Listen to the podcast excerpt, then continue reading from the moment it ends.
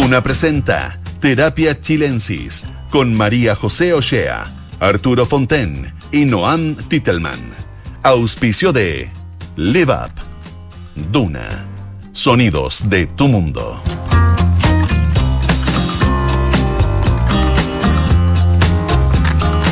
¿Quién lo diría cómo pueden cambiar el panorama en, en un mes, en dos meses ya que lleva el gobierno eh, y en 24 horas? Porque lo que pasaba ayer y lo que pasa hoy es infinitamente distinto en el plano político. Para hablar de eso estamos hoy con Arturo Fonten, aquí en Terapia Chilensis. ¿Cómo está? Muy buenas tardes. Muy buenas tardes. José. Y estamos con Noam Titelman desde Londres también, que vamos a analizar la contingencia. Hola, muy buenas tardes. ¿Cómo estás? Bien, aquí un poquito cansado. Sí, se te ve un poco Los martes cansado. son duros, yo diría que son más duros que los lunes incluso. ¿Sí? Sí, porque no está el ánimo de comenzar la semana y uno igual está cansado. Sí, por eso hay que sobrevivir hasta el miércoles, cuando ya empieza a ver el fin de semana Empieza el, en el el horizonte. viernes chico, parecer. Empieza a verse viernes chico, pero uno está tan cansado que ya le, da lo mismo que, sea viernes chico. No tiene ya esa juventud. Oye, eh, antes de, de irnos al plano ya más, más de la moneda, eh, mencionemos un poco lo que este informe que saca Morgan Stanley hoy día eh, difunde su opinión respecto de qué ocurrirá con Chile de ganar el apruebo o de ganar el rechazo. Eh, lo que plantea este informe es, eh, a, propósito del borrador de la nueva constitución, es que eh, ciertos postulados más eh, extremos fueron rechazados y que de ganar el apruebo, esto podía promover la inversión en Chile y dar un empujón, y de ganar el rechazo, la situación sería lo contraria. ¿Estaremos entendiendo bien? Mi pregunta. Sí, o sea, a ver, me parece bien impresionante porque antes había visto en Bloomberg salió una nota a propósito de lo que aparece en el borrador sobre gran minería, que es bien poco, eh, pero básicamente que la gran minería está bastante aliviada y dentro de todo no había sido tan malo como podría haber sido y que le parecía que, que si bien quedaron varias cosas para la ley, era bastante razonable dentro de todo. Pero esto ya es otro nivel, ¿no? Esto ya es eh, derechamente, todo lo más parecido a un llamado a votar por la prueba, yo diría, ¿no? Como, eh, y además es, no, es Stanley Morgan que, que es realmente una... Al revés, banco Morgan- de- Morgan Stanley. no, no, no es cualquier cosa. eh, y, y son bien tajantes. Eh, A mí, bueno, es difícil la, la, la, la profesión de los analistas económicos porque en general no les pagan por decir, por dar dudas, les pagan por dar certeza. Y, y claro, la realidad es muy compleja, hay muchos factores que, que poner en la juguera, pero de alguna manera esto le responde la pregunta que están haciéndose muchos inversionistas, ¿invertir o no? Eso es lo que quieren saber, ¿hay que invertir o no? Y lo responde con esa crudeza, o sea, básicamente dice, si gana el sí, si gana la prueba, invertir, si gana el no, hay que ver. Eso está Ahora, diciendo el informe. Hay, hay un punto, ahí en- voy a hacer un matiz. Lo que plantea también, eh, en el fondo, no, es, no, no habla del escenario menos malo, pero lo que sí dice es que la exclusión de propuestas menos ortodoxas para el sector empresarial, la política económica y el marco institucional, que suponían un mayor riesgo, ya no están. ¿Cierto? Entonces, Sí. eh, debería ser positiva para la mayoría eh, de los activos de renta fija. O sea, eh, hace la salvedad de, eh, como, como, como hace Arturo Fontena, aquí siempre dice, bueno, antes, antes podría haber sido peor. ¿ah? Eh, no es que, no es que esté diciendo vamos todos por, por esa inversión y me, me da la impresión, ¿ah? que no es que diga O que sea- todo está mejor que antes, sino que mejor, me- de que me- la posibilidad. Me, parece que lo que dice es que, de hecho dice, la constitución actual puede, puede parecer más pro inversión y pro empresa, la constitución del 80, Ujú. pero que la práctica, eh, según eh, eh, este banco financiero, no es sostenible y la inestabilidad que se podría Claro. generar con eso es peor y que el, y que el documento eh, mantiene ciertas claves de estabilidad macroeconómica, Banco Central, minería, yo, le- yo no sé si lo mencioné ahí, pero derecho de propiedad. A ver, yo, yo No, no, creo que es sí, dice, interesante- dice que reduce la incertidumbre de todas maneras y que, y que obviamente que se hace cargo de que el clima político que generaría un rechazo es quizás genera más incertidumbre que, un apruebo con, con las normas que ya están fijadas. Yo creo que a eso va un poco el, mm. eh, el, informe. Ellos dicen que, que el borrador apunta a mayor nivel de gasto fiscal de tipo estructural y, mayor presión sobre las corporaciones, especialmente en el tema medioambiental. Pero, y este es el, gran punto a favor, que, el, eh, que desde el punto de vista del esquema macroeconómico la situación se ve positiva, digamos. Yo creo que aquí es muy decisivo en el balance que ellos hacen la normativa sobre Banco Central, Me parece que eso fue decisivo. Y ellos efectivamente, claro, ellos ven que el rechazo genera más incertidumbre. Ese es un poco el, punto, me parece, al que va el, el informe. Incluso vaticinan que la prueba podría ganar a pesar de que ponen unos gráficos que indican que por ahora hoy no lo, no sería así, pero, pero ellos predicen que, la prueba ganaría. Bueno, pero, interesante. Me parece interesante, me parece interesante conectarlo con otro tema, porque no sé si vieron que el senador Cast eh, difundió un video falso de Hugo Chávez, algo con la convención, el texto constitucional.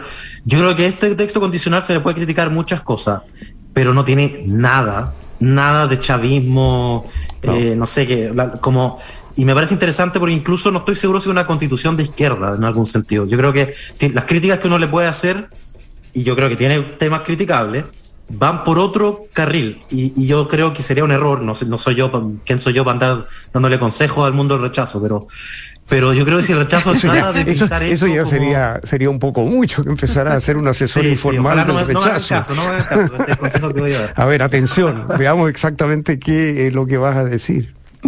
No, porque si tratan de pintar esto como un poco trataron en el plebiscito de entrada de que esto es una constitución chavista y que viene, eso no, no, no se sostiene. Y yo creo que es mucho más fuerte otra crítica, que es la crítica anti-progresismo, una crítica mucho más anclada en una cosa qué sé yo, patriótica, conservadora en algún sentido, más que este discurso que es como un reflejo condicionado, me parece a mí, en un sector de la derecha de acusar de chavismo, Venezuela, no sé qué. Yo creo que eso, ese discurso es poco efectivo. Y, y, hay otros temas que explican por qué ha crecido el rechazo y por qué, según la encuesta, le ha ido mal a la prueba, y no tienen que ver con eso. Y, y yo creo que es casi como que la derecha se siente atraída magnéticamente a hablar en esos términos. Y no es eso, si por algo Morgan Stanley dice lo que dice, si la constitución tiene problemas, no, yo no quiero, yo, yo también soy crítico en algunas cosas que aparecen en la constitución, pero no, son, por ahí, o sea, ese, ese, ese, ese otro carril, esa, esa otra discusión, ese, ese otro tema, no, tiene nada que ver con la constitución. A mí lo que me llamó la atención eh, fue la, una declaración, una entrevista de Jorge Correa Sutil que eh, lo que él dice es que viendo el primer borrador de la Constitución, dice, este texto pone en riesgo la democracia. Es súper fuerte eh, la posición que él toma. Y él es un, o sea, era miembro del Tribunal Constitucional, es un abogado constitucionalista, ex ministro de la concertación. Entonces, bueno, está bien, él, él es parte hoy de este movimiento Amarillos por Chile, pero lo que, lo que él se refiere, yo entendí, tiene que ver con los quórum para eh, reformar la constitución que quedan establecidos en el borrador. Sí. Pero de todas maneras es una, es una frase bastante fuerte decir que pone en riesgo la democracia. Sí, eh, antes de ir a eso, yo quisiera decir que agregar eh, a estos consejos que le da el al rechazo. no, no, no, estoy, bromeando. en, Este, en esta radio no se hace proselitismo político de ningún lado. ¿eh? Quiero dejarlo claro. no, es que simplemente que el, el banco también eh, Morgan Stanley también pone ojo al tema de los derechos de agua y los derechos, digamos, de la certidumbre en materia de minería y sostiene que eso va a depender mucho de la legislación futura, ¿no? E, ese es un punto que que hay que tener presente porque yo creo que el análisis también está pensando que eh, está apostando a que el clima ideológico, por así decir, que primó en la convención no necesariamente es el que va a primar en el Parlamento a futuro. ¿eh? Y, y, eso significa que la legislación posiblemente va a tener unos énfasis distintos. Va a tener que ser congruente con la Constitución, obviamente, pero los énfasis pueden ser un poco distintos. Eh, ahora sí, efectivamente Eh, Jorge Correa es un gran constitucionalista y una persona que tiene mucha credibilidad eh, en estos temas. Eh, así que hay que tomar con respeto y atención lo que él dice. La argumentación que él ahí plantea se, se, se basa en, yo diría, dos temas fundamentales. El primero, que está bien en, en el tapete, es el, lo que tú decías, la, los quórums de reforma constitucional como norma general, porque lo que se había planteado, ¿no es cierto? Lo que se planteó al Pleno era que fueran cuatro séptimos, Claro. como, como, como principio general. Hay algunas materias que tienen un quórum especial y están señaladas, pero como quórum general eran cuatro séptimos. Eso cayó.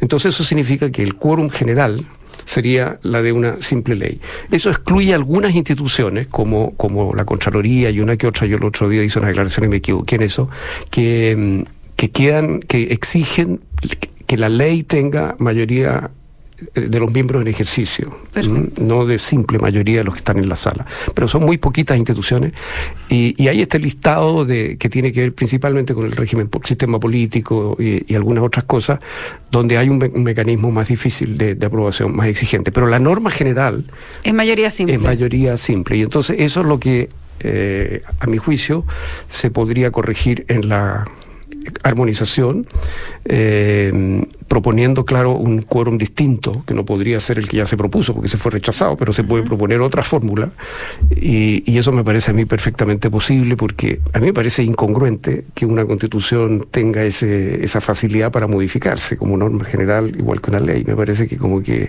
Ahí tú dirías para que hay la, que la incoherencia don- por, por la, mediante la cual puede entrar la comisión de Así armonización. me parece, a mí me parece. Ah. Ahí eh, yo pienso que un texto constitucional necesita tener un quórum básico superior al de una ley normal. Entonces yo creo que la armonización tiene espacio ahí para moverse y sospecho que van a buscar alguna solución a este problema. Ahora, obviamente, hay que tener claro, esa es una propuesta, ¿no? Eso tiene que ser validado posteriormente por el Pleno. Seguro, sí. Oye, hablaba algo, eh, no Antitema mencionaba José Antonio Cast eh, en, en el- No, yo decía en la campaña del Cast, rechazo. Felipe Cast. Sí. Ay, perdón. Senador Cast. Yo, bueno, yo voy, a, yo voy a irme al otro Cast, cosa que a ninguno de los Cast les gusta que se confundan, pero Partido Republicano, allá voy. Partido Republicano, que es de José Antonio Cast, eh, anunció eh, esta tarde que va a presentar una acusación constitucional contra la ministra del Interior, Isquia Siches, después del episodio del, del fallido viaje a Temucuicuy, de cuando dijo que había un avión de, de, de migrantes que había vuelto con las mismas personas a Chile, etcétera. Eh, por haber comprometido, estoy leyendo textual, gravemente el honor o la seguridad de la nación por infringir la constitución y las leyes, o por haberlas dejado y por haberlos dejado sin ejecución. Una acusación constitucional requiere de 10 firmas de patrocinio, la bancada de los republicanos tiene 15, por lo tanto eso ya es un trámite y se abre también ahí hay un, eh, el Partido Republicano se distancia de Chile Vamos, que ha tenido una posición de mucho más colaboración, si se quiere, eh, con el gobierno en estos primeros, en estos primeros tiempos, eh, que han sido tiempos complejos y donde el tema de la seguridad, estado de excepción, de todas maneras se ha tomado la agenda y ahí la derecha ha tenido un punto importante en las decisiones en que ha tomado el gobierno, ¿cierto? Eh, partimos este programa diciendo que todo puede cambiar tan rápidamente, efectivamente, en 24 horas eh, el gobierno retira, desecha la idea de esto de hacer un, un estado intermedio y de frentón eh, manda hoy, esta mañana, el oficio de Contraloría para de- decretar un estado de excepción constitucional eh, con todas las, o sea, con todas las palabras. Lo que pasa es que dicen acotado, claro, porque en el papel después uno puede acotar eh, qué tipo de cosas quiere y qué, qué no, pero es un estado de excepción. Por supuesto. Entonces, eh, es algo que era impensado hace dos meses en un gobierno que asumió, retirando los estados de excepción, que la ministra Temucuicuy y la reciben de esta manera, que intenta el diálogo y que luego eh, intenta durante dos semanas buscar un acuerdo político para hacer un estado intermedio y sus propias huestes eh, le niegan. Y en cambio la derecha sí, va, va al estado de excepción. ¿Cómo lo ven Noam? Sí, a ver, varias, varias cosas ahí, ¿no? Eh, primero sobre la acusación y, la posición de republicanos, eh, me parece que va a ser interesante ver cómo se ordena la, la coalición de gobierno, si se puede hablar de coalición de gobierno, en ese sentido que son estas dos coaliciones que, que en teoría funcionan juntas en el gobierno porque yo creo que este es el momento en que se prueba cuánta lealtad hay o no con el gobierno, digamos. Eh, uno puede tener distintos momentos de, de diferencia en distintas cosas, pero este es el momento en que los diputados y los senadores básicamente ponen el pecho a las balas, eh, que son los momentos de acusaciones constitucionales. Y yo creo que es un momento donde sería muy raro que no lo hicieran. Eh, primero porque es una acusación que hace solo republicanos, o sea, ni siquiera es una acusación de todo, de toda la oposición pero además se hace justo en el momento en el que el gobierno en el fondo está cediendo a, a la idea de un estado de, de, excepción. O sea, justo cuando la ministra está avanzando en esa dirección, se hace la acusación. Entonces, es un mal timing. Mm. Y, y, las malas acusaciones pueden terminar fortaleciendo a los ministros. Eso ya lo hemos visto antes.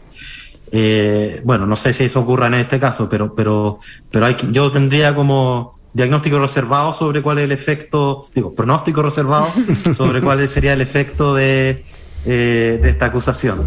Eh, eso es por un lado. Y por otro lado, efectivamente es interesante ver lo que está ocurriendo en la derecha, porque se está remarcando dos grupos de derecha bien notorios y cristalizándose en dos liderazgos, además. Porque yo creo que si en republicanos claramente el liderazgo es de José Antonio Caz, me da la impresión que cada vez con más claridad el liderazgo de la otra derecha es Evelyn Matei, que también ha habido ciertos movimientos respecto en el último tiempo. Y yo creo que eso se puede ir agudizando eh, con el tiempo. Eso es con, con tema regular. Con el tema mismo del estado de excepción, yo creo que mm, es muy complejo porque el gobierno, a ver, em, el gobierno anterior intentó la fórmula del garrote y no funcionó. Eh, hubo esta excepción y murió más gente que nunca en el conflicto en la, en la macrozona sur. El gobierno entrante dice, garrote no funciona, vamos a probar con otro mecanismo. Usemos esa misma im imagen con la zanahoria. Intentó, lo recibieron a balazo en, en Temocuicuy. Tampoco funciona la zanahoria. Yo creo que estamos en una situación muy compleja en la que parece que ni, zanahoria ni, ni garrote funciona. Eh, y yo no sé muy bien cómo se avanza frente a una situación tan desesperante como esa, eh, pero sí creo que cualquier camino que se vaya a tomar probablemente tenga bastante de ingrato, porque ninguno de los caminos que, que se han probado hasta ahora han resultado y, y va, va, a tener que ser un esfuerzo muy grande de distintos actores políticos si se llega a avanzar en esa dirección, pero, pero yo creo que hay pocos que, que, crean que el estado de excepción que se va a implementar ahora va a solucionar el problema de la macrozona sur. Lo que va a lograr hacer a lo mejor contener los lados, digamos, más negativos, tratar de mantener eh, la seguridad del orden público en las carreteras, que, que ese es finalmente el objetivo principal, pero resolver el gran problema de fondo, el no, problema no, político, no, sin duda. por supuesto que no va a ir por ahí. Y, y yo creo que sería muy pero hay... complejo porque estos son, este es el tipo de problemas que si no se soluciona, empeora. Yo creo que también es el otro punto de, de tanta discusión. Pero hay una derrota ideológica aquí, ¿no? O sea, de, hacia el gobierno de, de, terminar, más bien de empezar, porque está partiendo, eh, poniendo un estado de excepción cuando era algo que habían, que, que habían negado como parte de su genética de gobernante, ¿no? yo, eh, yo eso, ahora, a propósito de la, de la, ideología que ha sido, escribí una pequeña columna sobre ese tema, eh, la ideología Más bien de la yo izquierda. creo que. o la, o la yo izquierda creo sí que esto refleja... Las dos, las dos. Esto ha reflejado la falta de desarrollo ideológico, porque yo no creo que esto sea un punto ideológico. Yo creo que la ideología es más compleja que eso. Yo creo que la ideología tiene que, o sea, una ideología tiene que reconocer también que, por ejemplo, existen mapuches y chilenos que viven en esa zona que también quieren seguridad y orden público. No, no, no creo que eso sea contradictorio con ser de izquierda, darse cuenta que esas personas también merecen tener seguridad y orden público. Efectivamente, había un compromiso muy fuerte en contra de esa herramienta que quizá eh, debió haber sido más pragmático en su declaración en su momento. Eh, pero yo creo que eso habla de falta de desarrollo ideológico porque que, que da el estar en el gobierno. Yo creo que es uno de los aprendizajes que se tiene en el gobierno también. ¿Pero será falta de desarrollo ideológico o falta de eh, pragmatismo desde el inicio?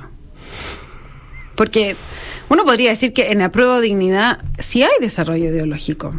Y uno podría decir que en el Partido Socialista sí hay desarrollo ideológico. Otra cosa es cómo comulgan esos dos ideología eh, cuando es una sola coalición la que está gobernando. Porque unos parecen también ser más pragmáticos que los otros, ¿no? Sí, yo creo que, bueno, yo donde, donde yo he estudiado más este tema ha sido en lo que ha ocurrido con las resoluciones congresales de los partidos, que es donde salen, donde producen sus textos ideológicos. La mayoría de las veces esos textos quedan guardados en un, en un cajón agarrando polvo mientras los partidos terminan funcionando en las campañas electorales, en las discusiones programáticas, en la cotidianidad. Entonces yo no estoy tan seguro que hay tanto desarrollo ideológico como uno podría desear en el debate político. Eso es por un lado. Y por otro lado, efectivamente hay una dosis de pragmatismo importante en el momento de ser gobierno. Yo creo que eh, gobernar siempre tiene algo decepcionante, ¿no? Yo creo que si gobernar eh, no fuera un poquito de. Tan fascinante como frustrante. Tan decepcionante como frustrante. Y, creo que, bueno, yo tenía una profe que se dedicaba a estudiar la decepción democrática como un concepto, como en las sociedades democráticas, una parte de la democracia es la decepción. Em, que creo que una vez también lo comenté en otro programa, que, la decepción como forma de funcionar de la democracia. Em, obviamente hay momentos más más decepcionante, menos decepcionante, pero efectivamente gobernar es priorizar, eh, negociar, eh, es aceptar que hay ciertas condiciones de realidad que obligan a veces a... A mí me gusta una manera más bonita de plantear esto, es que cuando uno está en el gobierno tiene que querer más al país y al pueblo que gobierna que a su propia ideología. Y, esa es la forma más bonita quizás de plantearlo, yo creo, más que una renuncia ideológica solamente. Pero yo o podría ser un placebo la forma de plantear eso, digo yo, pero bueno. Arturo. ¿Cómo desarrolla eso? No, que, que puede haber algo también de, de, es una forma de autoengaño para poder tragarse cuando uno dice, bueno, va a tener que tragar este sapo, bueno, mejor me, me lo, lo, pinto bonito, no sé, le, le echo chocolate, qué sé yo, lo disfrazo. ¿ah? Bueno, hay que eh, tragar hartos sapos, sí, eso, de todas maneras. Sí, de todas maneras, y, y, yo creo que este caso eh, sí hay una... Hay un, un duelo que se va a hacer, ¿no?